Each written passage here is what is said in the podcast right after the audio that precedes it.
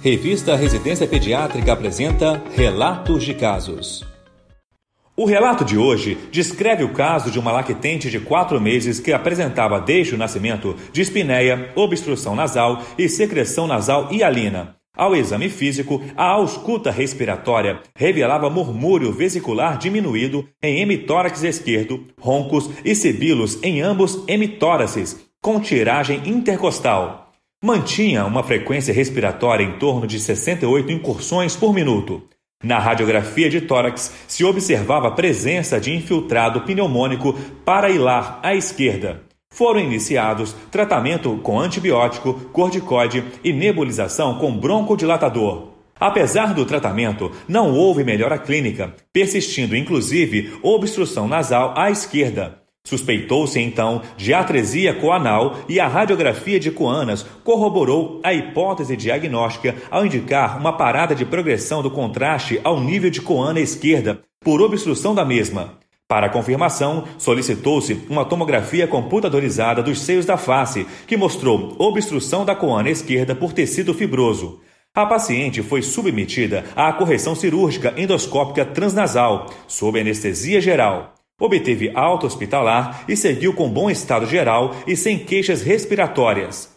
O exame endoscópico de controle mostrou permeabilidade da coana esquerda com funcionalidade satisfatória. Até aquele momento, a lactente manteve-se assintomática.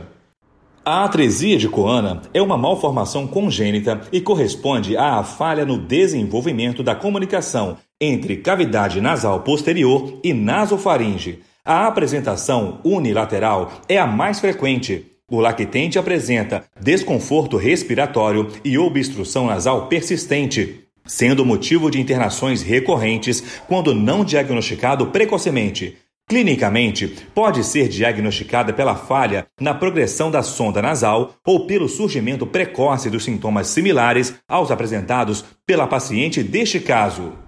Como exames complementares, podem ser realizados radiografia de coanas associada ao uso de contraste radiopaco instilado em fossas nasais, nasofibroscopia e tomografia computadorizada de seios paranasais.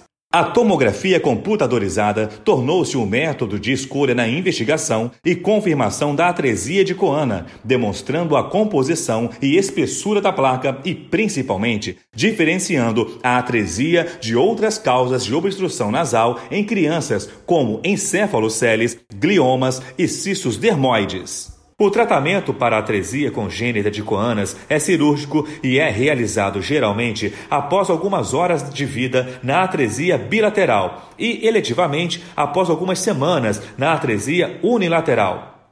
O texto integral possibilita visualizar as alterações registradas nos exames de imagem que complementam os achados clínicos. Não perca essa oportunidade e acesse agora, no campo de busca do site da revista Residência Pediátrica, digite a palavra-chave Atresia das Coanas. Boa leitura! Esse foi o podcast Relatos de Casos da revista Residência Pediátrica. Realização Sociedade Brasileira de Pediatria.